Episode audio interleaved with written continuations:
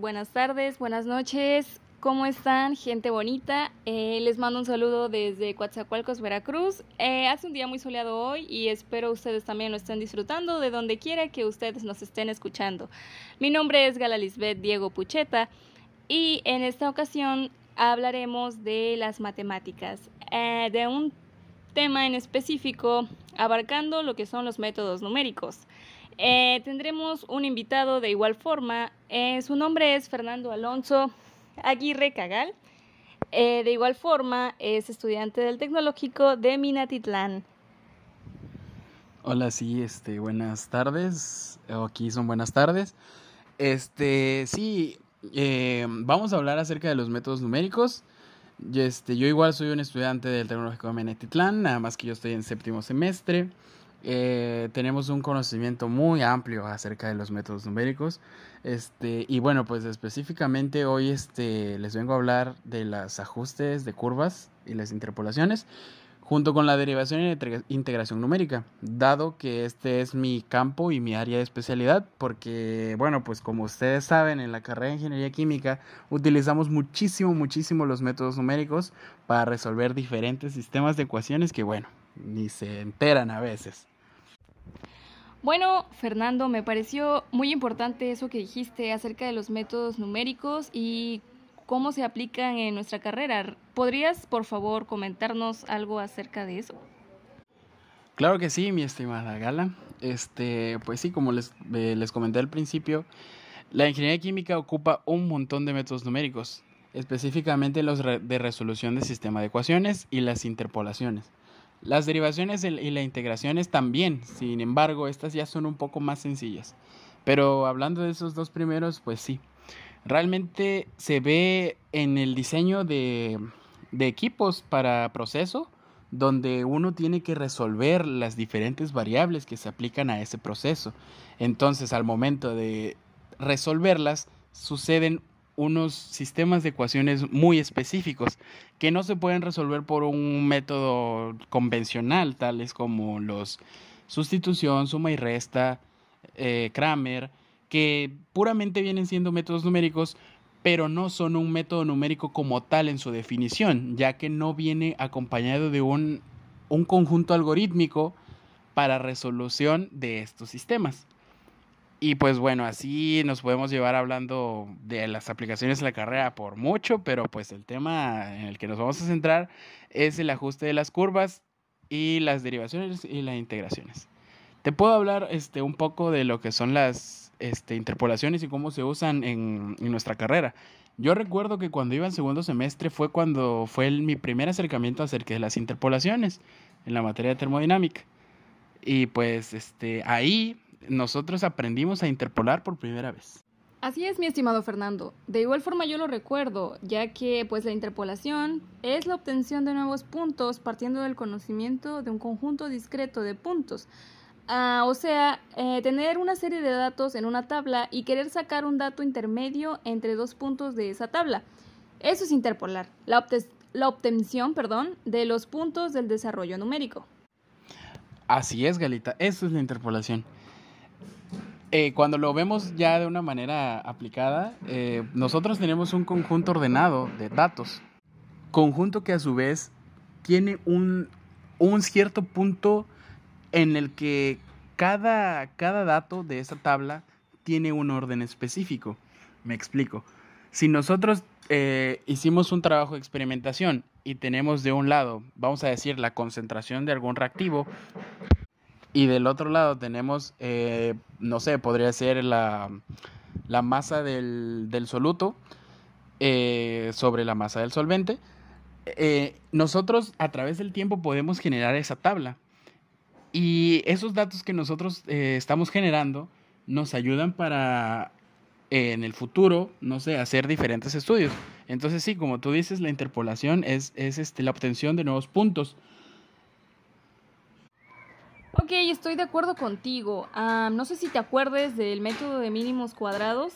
Eh, supongo que sí, pero pues para los que no lo recuerden, eh, este método pues se utiliza para calcular la recta de regresión lineal. Esta que minimiza los residuos. Esto es, las diferencias entre los valores reales y los estimados por la recta. Se revisa su fundamento y la forma de calcular los coeficientes de regresión con este método. Así es, es justo tal y como lo dijiste. Eh, tú mencionaste una recta de regresión lineal. E, es correcto. Cuando nosotros estamos eh, interpolando por el método de mínimos cuadrados, nosotros tenemos una, como lo mencionaste, una recta de regresión lineal en la cual podemos encontrar tres, eh, tres variables, que son la R, la A y la B, que dentro de ellas está la pendiente, que esta nos va a ayudar para encontrar el valor que nosotros queremos, eh, queremos este, pues, debidamente encontrar. Esto se usa muy específicamente en, en el análisis instrumental, porque en los espectrofotómetros de masa, cuando nosotros hacemos una investigación o un trabajo de experimentación, lo que nosotros estamos trabajando son con rectas y con curvas. Entonces, cuando nosotros queremos encontrar un valor que está fuera de nuestro dato de experimentación, nosotros optamos por usar el método de los mínimos cuadrados. Es por eso que es muy importante el estudio de los métodos numéricos para nuestra carrera, porque al estudiar el análisis instrumental podemos entender cómo funciona la materia de lo que estamos estudiando. Bueno, Fer, ahorita que mencionaste acerca de las curvas del espectrofotómetro, ¿qué pasa si, por ejemplo, el dato en cuestión de experimentación se encuentra en un punto en específico, pero no en el... ¿Me explico? Ah, porque, por ejemplo, la derivación numérica, pues es la técnica del análisis numérico para calcular una aproximación a la derivada de una función en un punto utilizando los valores y propiedades de la misma, ¿no? Así es, justo y tal y como lo dijiste. Pues bien, porque la derivada es, es el resultado de un límite. Representa la pendiente de la recta tangente de la gráfica que nosotros estamos estudiando. Eh, podría a veces no existir el límite y la función puede ser no derivable en el punto que nosotros estamos estudiando. Por eso sí entiendo tu pregunta de que el dato en cuestión que estemos estudiando no esté en el punto. Pero cuando no está en el punto, pues ese dato se vuelve no derivable eh, porque el límite tiende a infinito y no hay, digamos, un resultado concreto. Sin embargo, en los datos de experimentación real, todas las gráficas, todas las funciones son derivables. Entonces, pues la derivada nos sirve mucho, mucho para estudiar puntos en específico de la gráfica. Podríamos hablar de que tenemos una cierta concentración de algún, este, de algún soluto y de algún solvente, una solución. Y a través del tiempo la concentración va cambiando, pero cuando nosotros queramos estudiar específicamente un punto en el tiempo, ocupamos, ocupamos perdón, la derivación numérica. ¿Por qué? Porque la derivación numérica nos descompone en pedazos esta recta para estudiar pequeños trozos de la recta y así tener un resultado más preciso y correcto. Muy interesante tu comentario, Fer. Ahora, ah, bueno, ¿Qué sucede con su contraparte?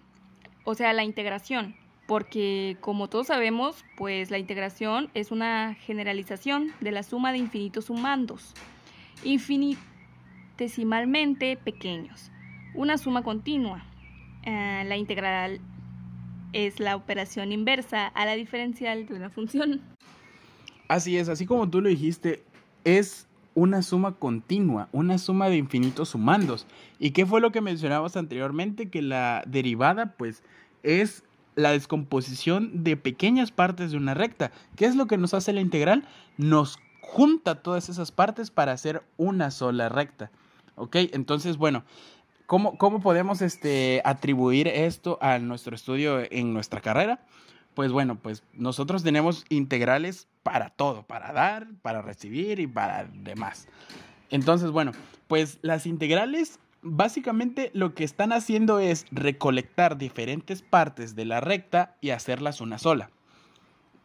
¿Cómo, cómo podemos eh, interpretar esto? Bueno, pues si nosotros tenemos una recta en la que en un punto se corta, ya sea porque tiene un, algún dato atípico o alguna, alguna excepción de datos, nosotros podemos actualizar esa, esa tabla con una integral. pasa nada. Es correcto, así como, así como mencionas, eh, bueno, nosotros en una tabla tenemos diferentes datos. Entonces, al momento de que nosotros, nuestra línea esté cortada por algún punto, por algún valor atípico, nosotros podemos integrar esos datos y encontrar el ajuste de esa curva. La integral nos va a servir para encontrar estos datos que están, vamos a decir, de alguna manera ocultos dentro de nuestros valores ya escritos. Oye, ¿y qué sucede con una integral múltiple? Que está en un tipo de integral definida de una función de varias variables. Muy, muy, interesante tu pregunta, ya que, bueno, pues la integral múltiple se refiere al cálculo multivariable. Estamos hablando de un espacio ya, un espacio de tres dimensiones. Normalmente eh, tomamos estas dimensiones como el eje X, el eje Y y el XZ. Como eh, la variable, perdón, como la integral normal está definida en solamente dos espacios, eh, en la recta o en la curva, al nosotros tener el cálculo de multivariable, nos permite hacer curvas en 3D. Que esto es muy fuerte porque nosotros podemos encontrar valores en diferentes partes del espacio. Podemos graficar diferentes tipos de funciones que nos sirvan para hacer diferentes tipos de procesos que a su vez nos lleven a diferentes tipos de elaboración de productos. O sea, cada, cada parte de, de, esto que estamos comentando nos lleva a un solo, a una sola conclusión, que este estudio de los métodos numéricos, más en concreto en nuestra carrera, es tan importante ya que sin ellos nosotros no podemos modelar, no podemos definir un, un proceso, que es lo que nosotros estamos estudiando, una ingeniería en procesos. Y pues bueno, aplicaciones tiene demasiadas podemos encontrar como, como ya lo mencioné, el modelamiento de procesos. Cuando nosotros estudiamos el Aspen HYSIS, nosotros al modelar un proceso estamos usando funciones y esas funciones son integradas. El software ya lo resuelve por, por digamos, ya porque así lo tiene que resolver. Pero imagínate tú cuando este estudio apenas estaba resurgiendo y no había ningún software. O sea, es muy fuerte la manera en la que cómo se fue desarrollando el cálculo, la química, cómo todo va interrelacionado para que esto funcione. Entonces imagínate, no sé qué nos depara para el futuro cuando estos métodos numéricos ya no sean simplemente una materia de estudio, sino sean un hecho. Bueno amigos, se nos acabó el tiempo, lamentablemente. Eh, despidamos a nuestro invitado especial, Fernando. Muchas gracias, fue un placer estar aquí contigo y pues a ver cuándo nos volvemos a juntar para seguir hablando de diferentes temas. Y a ustedes más que nada que pues gracias por escuchar este podcast. Eh, los invitamos al próximo capítulo de este mismo en matemáticas por Gala y Fer. Hasta luego. Adiós.